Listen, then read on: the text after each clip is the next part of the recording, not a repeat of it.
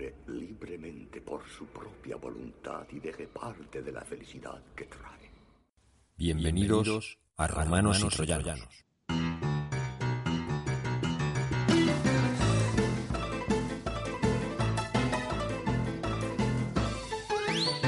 Muy buenas y bienvenido otra semana más a este nuestro programa Romanos y Troyanos. Programa impar en el que tendremos eh, dos entrevistas a nuestros dos Javis, Javi García y Javi Guadalupo, y que nos hablarán pues de dos temas muy interesantes. Javi García, pues con sus temas de, de historia, y Guadalupo eh, hablándonos del actual Premio Nacional de Cómic.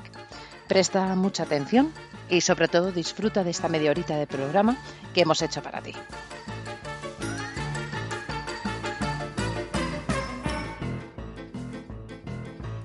Un honor que en estos diálogos de tecnología, educación, diseño, se hable de lo más importante para lo que está hecho la tecnología, para lo que está hecho la educación, para lo que está hecho el diseño, la persona humana, su dignidad, sus derechos. Vale mucho la pena que profundicemos eh, el sentido que tiene lo que es la persona humana, lo que es su dignidad, en estos diálogos que hablan sobre el futuro. Bienvenidos, pues, los ciudadanos del futuro al conocimiento de los derechos humanos.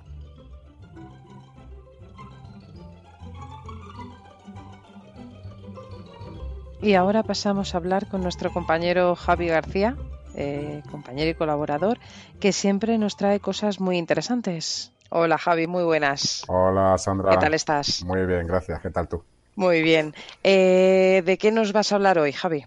Pues mira, hoy vamos a hablar de un acontecimiento que se produce ahora en diciembre, exactamente el 10 de diciembre, que es eh, la celebración de, bueno, el aniversario de, de la Declaración Universal de los Derechos Humanos, que fue en el 10 de diciembre de 1948 y que, en mi opinión, es uno de los documentos que más ha marcado la historia de, de la humanidad. Y en este caso, ¿en qué momento se inicia esta, esta declaración? Bueno, esta declaración de, de derechos humanos. Sí, esta, como te he comentado, fue el 10 de diciembre de 1948 en una Asamblea General de las Naciones Unidas, de la recién creada Naciones Unidas, eh, en París, eh, fue a través de la resolución 217A, apartado 3, que fue la de ese día. Y, y, bueno, todo esto fue, digamos, un poco consecuencia de lo que había sido el desastre humanitario que fue la Segunda Guerra Mundial y, digamos, ese ambiente que había todavía de que, bueno, que eso no se podía, no se podría repetir. Sí. Bueno, en esa asamblea, bueno, muchísimos países todavía no se habían independizado de las colonias europeas, sobre todo, y realmente fueron 56 países los que lo conformaban por entonces eh, la Asamblea General y mm, la votaron todos a favor, eh, excepto mm, algunos países como fueron la Unión Soviética de entonces, aunque a pesar de tener él un miembro en el comité de la comisión que la que hizo esta declaración, que la suscribió, y eh, no solo, vamos, fue la URSS, también países de lo que era el, se llamaba el bloque soviético, ¿no? el, bloque, el bloque socialista, y también Sudáfrica y Arabia Saudí, que lo que hicieron fue se abstuvieron, no llegaron a, a votar en contra por sus propias razones, ¿no? La Unión Soviética, su excusa fue que, que no se puso muy claro eh, la incidencia de- del fascismo, ¿no? En contra los derechos humanos, aunque bueno, mm, tampoco le gustaban mucho algunos artículos, ¿no? Claro. sobre ciertas libertades y Sudáfrica con el apartheid y Arabia Saudí que pues que era igual que ahora tampoco es que haya mejorado No mucho ha cambiado mucho, ¿no? pues evidentemente por sus propias condiciones pues dijeron mira a mí no me interesa esto ¿no? a que luego más, más tarde pues la fueron asumiendo todos los países realmente esta declaración pues fue eh, tuvo unos ponentes no los padres de, de esta declaración como diríamos nosotros en los cuales se eligieron a 18 personas de todos los continentes y más o menos de todas las razas posibles, más o menos. Se intentó buscar que fuera diverso, la verdad. pero bueno, había gente, de, por ejemplo, de Chile, de la Unión Soviética, eh, era Alexei Pavlov, un antiguo conocido héroe ¿no? de la Segunda Guerra Mundial, el Reino Unido, Francia, Australia. Eh, entonces, mm, lo que sí que es verdad que la representante de Estados Unidos, que en este caso fue Eleanor Roosevelt, eh, que la, bueno, la viuda del presidente norteamericano, eh, Roosevelt, fue, digamos, la, la que dirigió un poquito toda la comisión y la que se echó a sus, digamos, a sus espaldas un poco la responsabilidad de presentarla y de, que fuera aprobada. Esta comisión, luego más tarde, después de redactar esta declaración, digamos, ha continuado en el tiempo hasta ahora mismo y la que se encarga, digamos, de vigilar su, su cumplimiento, ¿no? En todos los países, eh, eh, sacando, pues, documentos todos los años en los que se ve más o menos la, la incidencia de los derechos humanos y, si se cumplen o no. Pero realmente, Javi, eh, ¿cuáles fueron los orígenes antes de, todo, de todo esto? Eh, claro, los derechos humanos es un concepto realmente bastante moderno, pero la lucha, digamos, por los derechos o las libertades del individuo, ¿no? y más tarde de, de los propios grupos sociales, es, bueno, podríamos remontar a incluso la edad antigua, eh, cualquiera que defendiera un poquito la libertad de algún pueblo oprimido o algo, siempre todas estas cosas pues van dejando, digamos, en la sociedad dejaban cierto eh, aire, ¿no? De, intentar siempre luchar eh, por, tu, no tus derechos porque ni, ni, siquiera eran conscientes de sus derechos, ¿no? Pero por tener una vida digna, ¿no? En un mundo en el que por tu nacimiento, vamos, te condicionaba el resto de tu vida. Eso estaba asumido que había gente diferente, ya no solo esclavos, sino, fíjate, en la India castas, eh, en todos los sitios las desigualdades eran grandísimas. Ya, ya, en un plano ya así más, más mm, institucional, por decirlo así, eh, ya los ingleses, por ejemplo, en la Carta Magna de 1215, el rey ya acepta un parlamento, un parlamento que además mm, podía sacar, digamos, leyes que, defendieran a ciertos individuos. También, eh, también, por cierto, que se quejarían los leoneses, también por esta época, en el antiguo reino de León, también se dio, incluso dicen que antes que, los ingleses, eh, una cesión del rey al parlamento, a, acceder a un parlamento, ¿no? No, por supuesto, a personas ni con derecho a voto ni cosas parecidas, gente, digamos, con posibilidades, ¿no? Más pero, pudientes. Más pudientes, pero bueno, ya iban cediendo un poquito y, en instituciones que sacaban leyes que podrían beneficiar a las personas. Eh, por seguir por los ingleses, eh, ya en la Revolución Inglesa, eh, que por cierto tengo en la revista Asamblea Digital unos buenos, interesantes y curiosos artículos, Sobre, la, sobre la Revolución Inglesa, que recomiendo leerlos. ya en esta Revolución Inglesa ya se dieron uno, vamos, unas características muy curiosas como fue la, la Bill of Rights, ¿no? la, digamos que se podría traducir como la Carta de Derechos, ¿no? O que se daba, digamos, al pueblo, ¿no? La daba el rey al pueblo. O el habeas corpus, ¿no? El derecho, digamos, a que cuando eres detenido, eh, que te tienen que decir por qué te detienen y, y se juzgue tener un juicio justo. Esto ya, pues, se dio en el siglo XVII. Eh, ya siguiendo por esta época también, ya posterior, un poquito posterior, la ilustración fue un gran impulso ¿no? de nuevas ideas, de avanzar ¿no? en, conceptos así un poco más mm, dignos para el ser humano, ¿no? por decirlo así, porque hay que, hay que asumir que la mayoría de la gente era tratada como pues te iba a decir como animales, pero vamos, seguramente animales se les mucho mejor ahora que como se trataban muchas personas antes, ¿no? Sí. Eh, pues por ejemplo en esta época de ilustración pues eran muy típicos los llamados contratos sociales no en los que digamos que todos asumían libertades pero responsabilidades no pues era muy típica bueno, contrato social de Rousseau eh, los textos de Locke en Inglaterra. Luego ya sí ya siguiendo esta etapa también la Revolución Americana lo que nosotros más conocemos como la independencia americana que realmente se llama Revolución Americana al independizarse de los monarcas europeos, que es lo que más buscaban, ya incluyeron en su constitución, la primera, por cierto, pues el derecho de la libertad y a vivir feliz, ¿no? unos conceptos así que ya se van incluyendo poquito a poco, en las que cual, por cierto, estaban excluidas la mayoría de la población, ¿no? claro. la verdad es que se, era sobre todo para las personas, digamos, eh, en este caso, pues blancas con, ingresos y aunque fueran trabajadores, pero vamos, mm, estaba para un determinado determinado ser humano, no para todos. Y luego ya realmente lo que es anterior a, a la Declaración Universal y de la cual se basa y, tiene su mira y no te voy a decir que se copió porque hay muchísimas cosas diferentes, pero bueno, se cogió digamos un poco ese espíritu, es eh, la Declaración de Derechos del Hombre y el Ciudadano de la Revolución Francesa. la, hubo una primera declaración en 1789 eh, que posteriormente fue modificada durante la Revolución eh, la revolución porque entre otras cosas no se incluían ni a las mujeres ni a los esclavos. Claro. No era tan completa. Aquí ya también eh, no era completita. Aquí sí que se volvían a incluir eh, ya bueno, pues más avances sobre el concepto de libertad individual. ¿eh?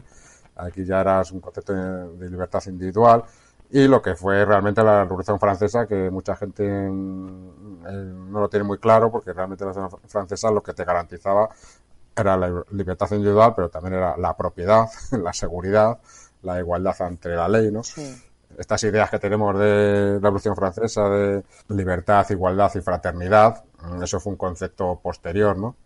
Eh, al principio era sobre todo libertad individual, propiedad, porque no dejaba de ser una revolución liberal eh, de propietarios, y luego seguridad, que es una cosa que siempre ha gustado mucho también a la gente de derecha, no solo seguridad de de no tener un Estado protector, ¿no? También es una seguridad frente al Estado, ¿no? De que tengas tú la seguridad de que el Estado no arbitrariamente no va a ir a por ti. Y ahí viene por lo de la igualdad ante la ley, ¿no? Eh, hay que tener en cuenta que la opresión francesa fue romper con el antiguo régimen que, todavía marcaba pautas totalmente medievales, ¿no? En la cual los nobles, por ejemplo, no pagaban impuestos y tenían sus propias leyes y no tenían que responder ante nadie, ¿no? Claro.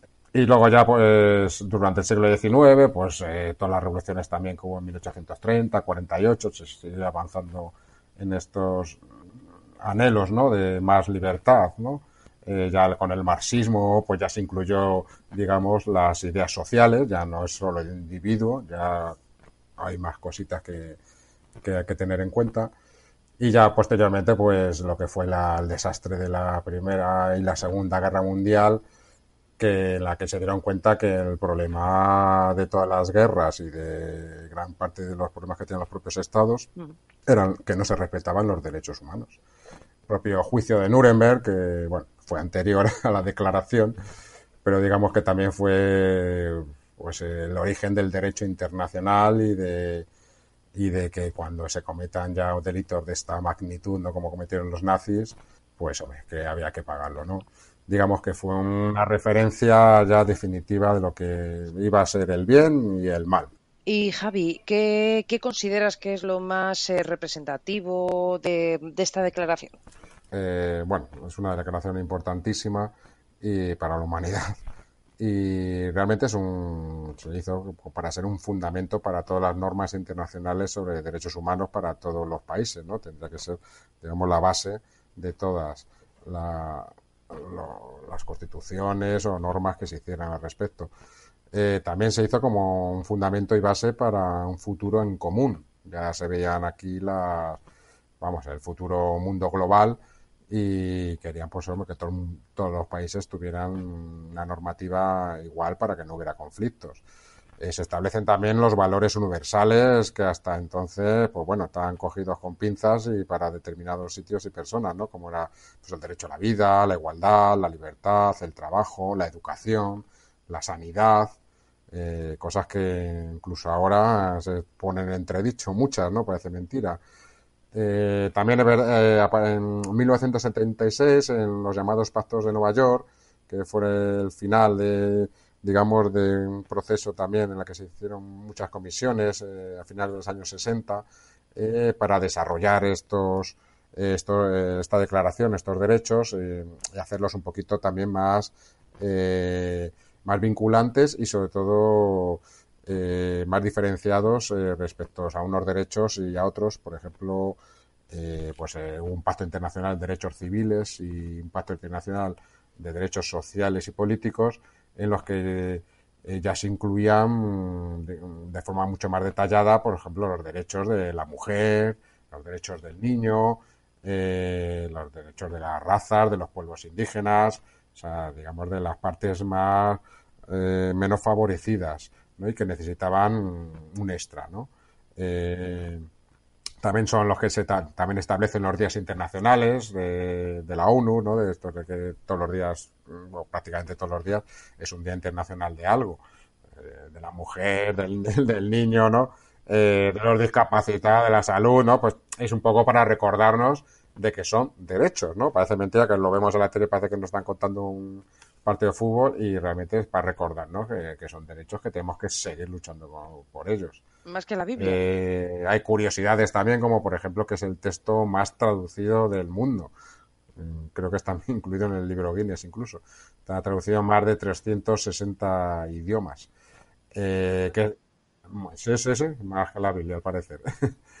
y bueno, está ratificado prácticamente por todos los países de la ONU, 195 incluso también por el Vaticano, por ah, ejemplo, que no está en la ONU, y también pues está firmado hasta por Corea del Norte, ¿no? Por, hacernos una idea. Hay que, que, bueno, que lo firma, pero luego lo verdaderamente importante exactamente es incluirlo en tu legislación y que se cumpla.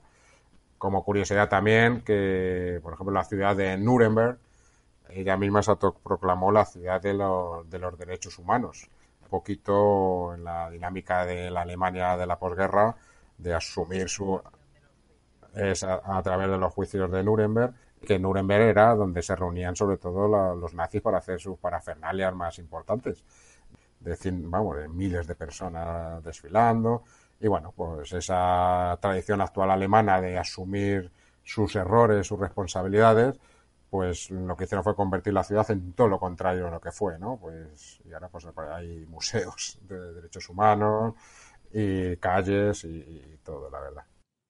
Entonces, Javi, eh, ¿cómo y cuándo se implantan estos derechos eh, humanos en, en España?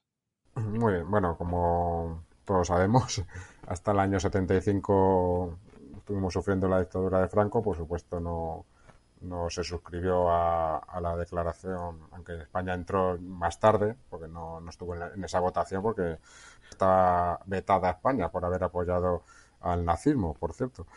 Y tampoco es que a Franco le interesara mucho estas cosas, evidentemente. Eh, cuando ya su muerte justo coincidió con lo que hemos hablado antes de los pactos de Nueva York, y lo que hizo fue España, ya a partir del año 76, se incluyó plenamente en todos estos tratados internacionales, que por cierto, según nuestra Constitución, nos obliga a cumplirlos. Y lo que se hizo fue incluirlo en la Constitución. De hecho, el título 1 del artículo 10 eh, habla que en lo relativo a los derechos humanos se interpretarán según la propia Declaración de Derechos Humanos, ¿no? De, Universal de Derechos Humanos. O sea que mm, tiene que estar basado en ello en teoría, y está basado, ¿no? Como la libertad de expresión, el derecho a la vivienda, la igualdad, el trabajo, incluso hasta la memoria histórica sería, estaría incluido. Y bueno, pues como todos sabemos, el derecho a la vida y a la libertad y a la libertad de expresión, más o menos con sus peros, más o menos eh, medio cumplen, evidentemente, pero mm, nada que ser un lince para ver que, por ejemplo, el derecho a la vivienda, ¿no? Cómo se, cómo, cómo se come eh, derecho a la vivienda digna eh, con que te vendan vivienda social a fondo buitre. No tiene muy sentido. Eso es porque en España eso, hay ciertos derechos que, digamos, son de segunda categoría y parece que solo se incluyen si, no afecta a la economía o, o, pues no sé. Entonces, pues, por desgracia, a pesar de que formalmente sí que eh, estamos plenamente incluidos en todos estos pactos y España interviene perfectamente, eh, pues no precisamente para eh, tirar cohetes. También es verdad que es que cumplirlo, cumplirlo exactamente, no creo que haya más de 10 o 14 países en el mundo que puedan tener el título de que más o menos lo, lo cumplen. hablamos como los de siempre, por los países escandinavos, eh, Nueva Zelanda, eh, Canadá y alguno más. Y todo lo demás, eh, Amnistía Internacional saca todos los años una documentación al respecto de cómo es en cada país y, bueno, pues España pues tiene sus, sus peros, pero muy, muy, muy grandes para ser un país mm, donde estamos. Pues muchas gracias Javi por enseñarnos un poco más sobre estos derechos que los tenemos desde no hace tanto tiempo y que pues tendríamos que, luchar por mantenerlos y no ir para atrás como parece que, está ocurriendo. Así que muchas gracias Javi de nuevo. Esperamos verte pues eh, para el próximo podcast, el, próximo impar y, y nada, muchas gracias pues eso espero que nos veamos más y espero también que todo el mundo conozca un poquito más esta fabulosa declaración de derechos humanos. Muchas gracias a ti, Sandra.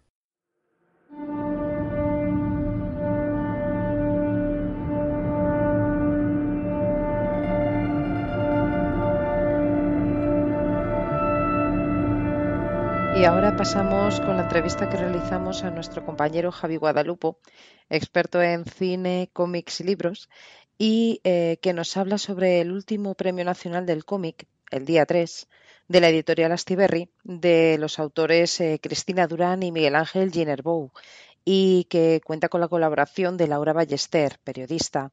Es un cómic que nos narra lo sucedido en Valencia, el fatídico día eh, del accidente de tren, en el cual perdieron la vida casi medio centenar de personas. Vamos con la entrevista. Muy buenas tardes, Javi. ¿Qué tal? ¿Cómo estás? Pues muy bien, encantado de estar otra vez aquí en Romanos y Troyanos. Encantados de tenerte de nuevo. Eh, creo que hoy nos vas a hablar sobre, sobre un tema. Es eh, un cómic que, que, ha sido premiado hace poquito y que trata sobre el accidente del metro en Valencia, ¿verdad? Sí, eso es. Mira, se llama El Día 3. Efectivamente, es un cómic que recoge en un formato que aunque sea cómic se acerca más a un tratado periodístico, recoge todo lo relacionado con el Metro de Valencia. Recordemos que fue un accidente que tuvo lugar el 3 de julio del año 2006, hace ya tiempo, pero que por muchos motivos trataron de, que nos olvidáramos de, de, aquello. Fue un accidente, recordemos, en el que fallecieron 43 personas, es decir, que fue, fue de una gravedad tremenda, sobre todo en, un accidente de transporte público. Además, tuvimos 47 heridos y, y bueno, fue, fue una absoluta tragedia que, que desgraciadamente las autoridades en aquel momento eh, trataron de ocultar. Afortunadamente, y ahora hablaremos de ello, pues este cómic recoge de una manera muy fiel todos los hechos que acaecieron. Entonces, yo creo que estaría bien que todos tuviéramos en, en la biblioteca este, este volumen porque, porque nos va a ayudar a recordar algo que, que ciertas personas están muy interesadas que no recordáramos. Al principi de l'informatiu hem sentit en directe Beatriz Garrote, portaveu de l'Associació de Víctimes de l'Accident de Metro de València. La intenció dels professionals d'esta casa sempre ha sigut la d'estar al seu costat i al de molts altres i contar-los les coses que passen, totes les coses que passen. Però això, des dels despatxos, no sempre ens ho han deixat fer. El 3 de juliol de 2006, baix d'eixes escales d'esta parada de metro de Jesús, en la línia número 1 de metro de ferrocarrils de la Generalitat Valenciana, va tindre lloc l'accident, la tragèdia més greu de metro que mai ha passat a Espanya. 43 persones perdien la vida en una revolta i Canal 9, els seus micròfons, les seues càmeres van ser les primeres en arribar fins ací i captar tot el que estava passant. De fet, aquestes imatges van ser les que van arribar a tot Espanya a través de les televisions autonòmiques. Però el problema va vindre després, les conseqüències, les veus que es van silenciar, la investigació d'un accident i també el rerefons polític que hem hagut de llegir en altres diaris o escoltar en altres televisions. Canal 9 va tindre una actitud indigna per a una televisió pública que havia d'haver estat al costat dels seus ciutadans. Les ordres per a silenciar aquelles veus, per a no entrar en la investigació, per a callar moltes coses, van eixir d'un despatx, del despatx del Palau de la Generalitat. Del mateix despatx que ahir va eixir una altra ordre, la de retirar-nos estos micròfonos i ses càmeres i no poder mantindre-los a tots vostès informats del que està passant.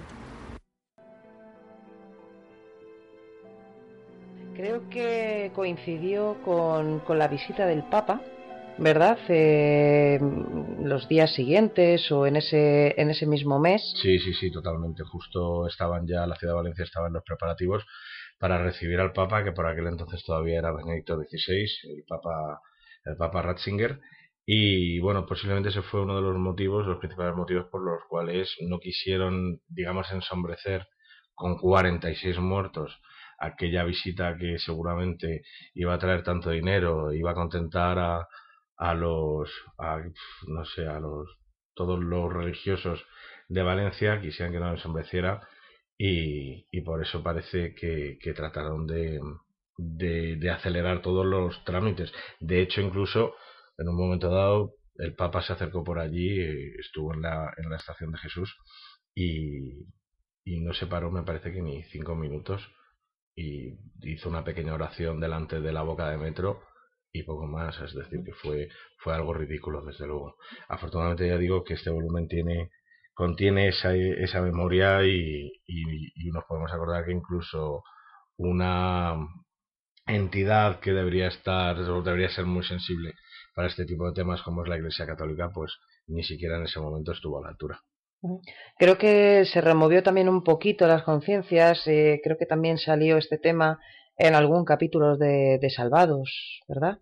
Sí, eso es, y yo creo que ese fue el, el, el, cambio, ¿no? El punto de inflexión de este, de este problema, de, este, de esta situación.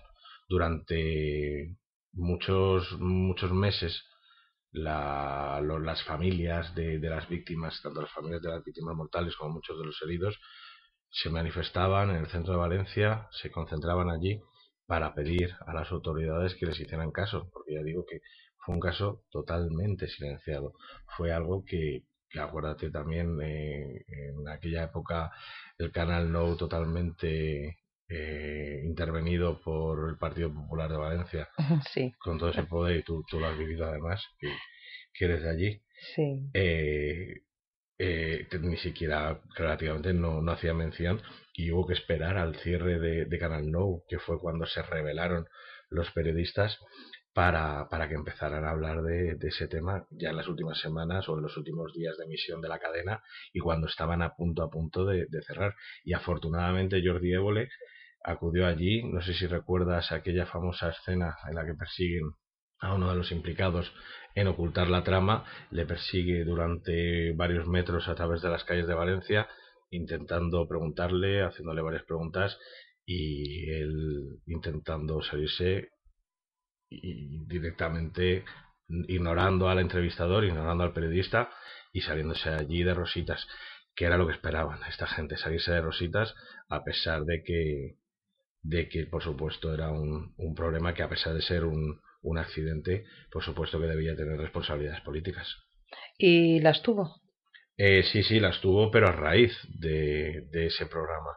Y sobre todo lo que tuvo fue una repercusión social y civil, que es, es mm, justo después de este documental, de este programa, de, este episodio de Salvados, que cuando se emite en televisión, que aquellas personas concentradas en, en, el centro de Valencia esperando a ser oídos, eran unas pocas personas, muy pocas, es cuando, es después de esta misión cuando se les une una multitud de ciudadanos de Valencia que se dieron cuenta de la magnitud, de la gravedad del asunto y empiezan a, manifestarse junto a ellos y lo que era una concentración de unas pocas decenas de personas acaba siendo una concentración de varios miles. Y Javier, eh, ¿nos puedes explicar un poquito quién son eh, los autores de este cómic? Sí, claro, pues los autores son Cristina Durán y Miguel Ángel Ginerbou, que suele ser una pareja artística y si no me equivoco también es pareja sentimental y ahora, ahora veremos por qué, por qué digo esto. Son normalmente suelen trabajar siendo Cristina Durán la dibujante y, y Miguel Ángel suele hacer apoyo artístico me parece también, pero especialmente guionista junto junto a Cristina. Además, para dotar de un cierto rigor a la, a la obra, para que quede registrado tal cual como fue y que se acerque lo máximo posible a la realidad, cuentan con la ayuda de Laura Ballester, que es una, una periodista que, como decimos, es la que aporta varios de los hechos en los que se basa esta obra.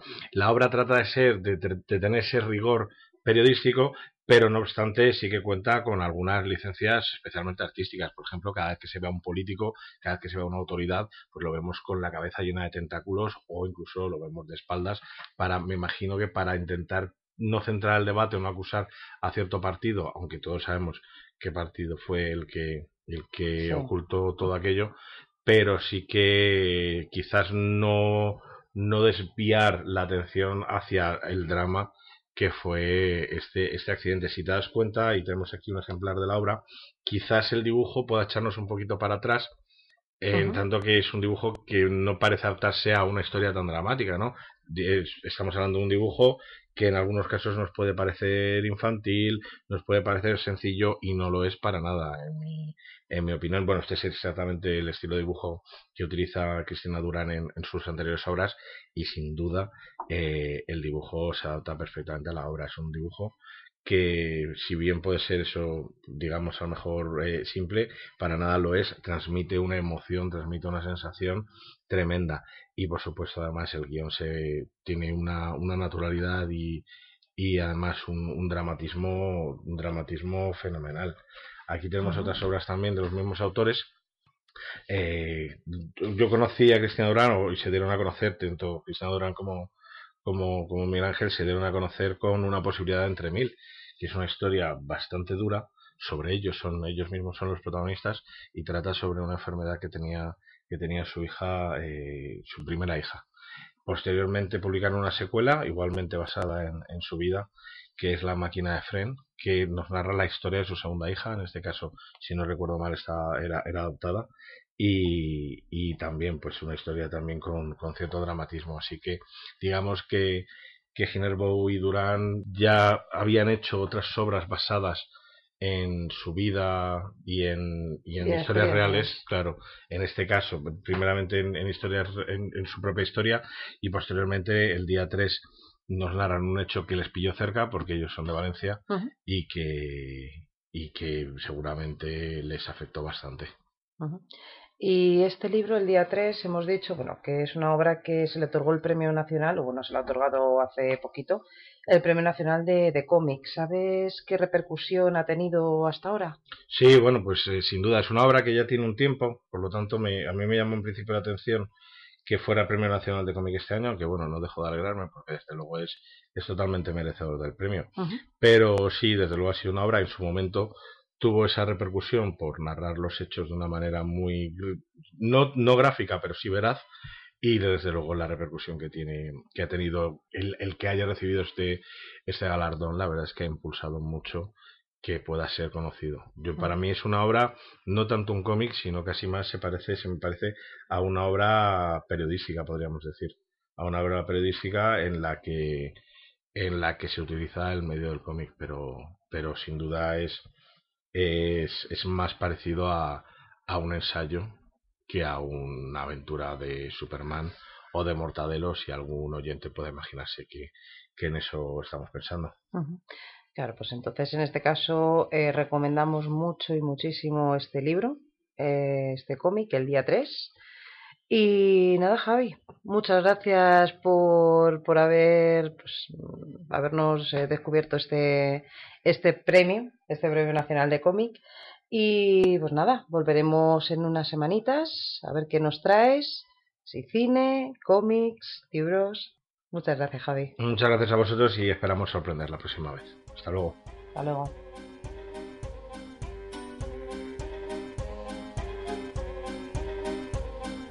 Y hasta aquí nuestro programa número 3.